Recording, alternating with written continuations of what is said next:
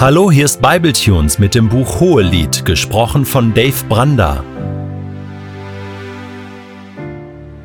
Der heutige Bibeltext steht in Hohelied 1, die Verse 7 und 8 und wird gelesen aus der Hoffnung für alle.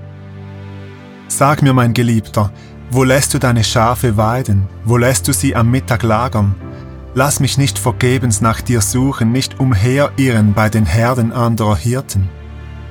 Weißt du es wirklich nicht, du schönste aller Frauen?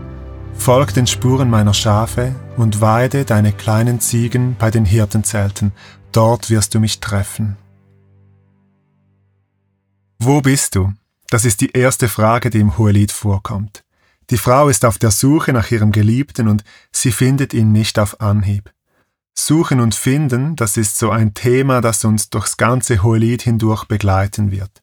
Und das ist doch schön, dass uns das Hohelied nicht als die perfekte Liebesgeschichte verkauft wird. Es ist eben genau wie im Leben. Da hättest du vielleicht auch eine Geschichte zu erzählen.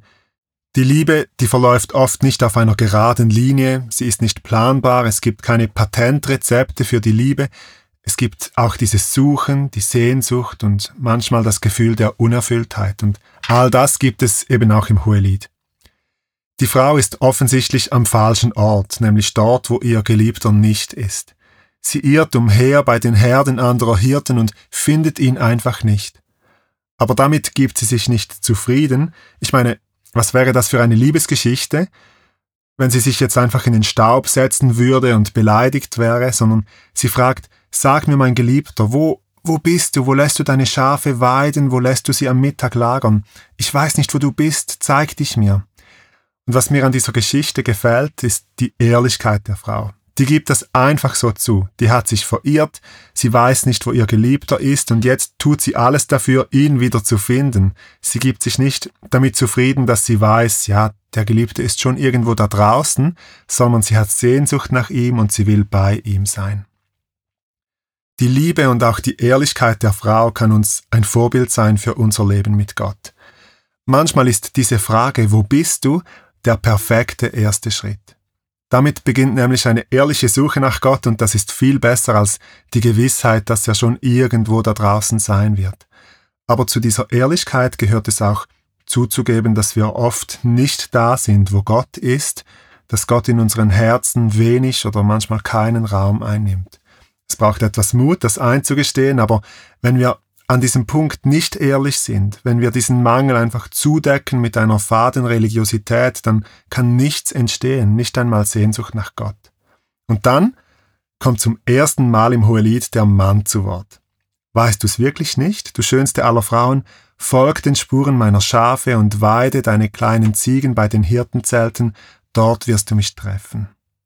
Wir erinnern uns an den Text aus der letzten Episode. Da wurde uns diese einfache, im Weinberg arbeitende junge Frau mit ihrer von der Sonne verbrannten Haut vorgestellt und der Mann nennt sie die schönste aller Frauen. Er könnte auch sagen, ja, warum hast du dich verirrt? Mach mal die Augen auf, reiß dich zusammen, dann findest du mich doch. Aber wir hören in seinen Worten hier, als er zum ersten Mal spricht, keine Anklage, wir, wir hören keinen Vorwurf, wir hören nur Liebe. Diese liebevolle Art, wie der Mann mit seiner Frau spricht, erinnert mich an die Art und Weise, wie Gott mit unserem Umherirren und mit unseren hilflosen Suchaktionen umgeht. Liebevoll, geduldig, ohne Anklage. Gott weist keinen ab, der ihn sucht, und Jesus ermutigt seine Jünger sogar, bittet Gott und dann wird er euch geben, sucht ihn und dann werdet ihr finden, klopft an und euch wird die Tür geöffnet. In Matthäus 7, Vers 7. Das sagt etwas über das Herz Gottes aus. Das Herz eines Gottes, der sich gerne suchen lässt. Wenn der Bräutigam im Hohelied zynisch oder kalt reagieren würde, wenn er die Frau mit Vorwürfen beschämen würde, dann wäre die Liebesgeschichte vermutlich hier zu Ende. Die Frau, die könnte ja völlig an sich selbst verzweifeln oder sie würde sich ihm gegenüber verschließen. Er nennt sie in ihrem Suchen die schönste aller Frauen und er freut sich, dass sie ihn sucht.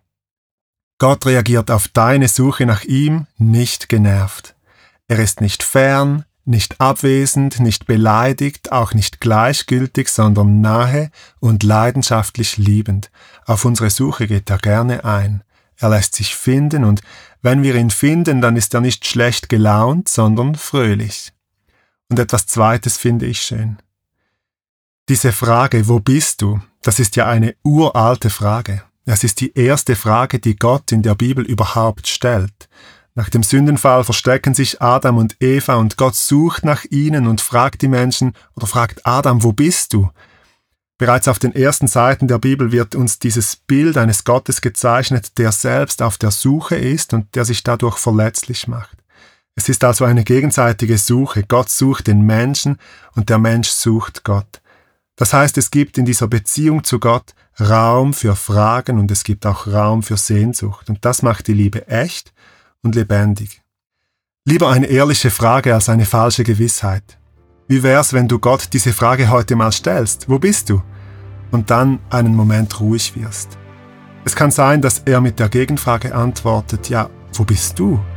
Und daraus könnte sich eine ganz interessante Begegnung ergeben.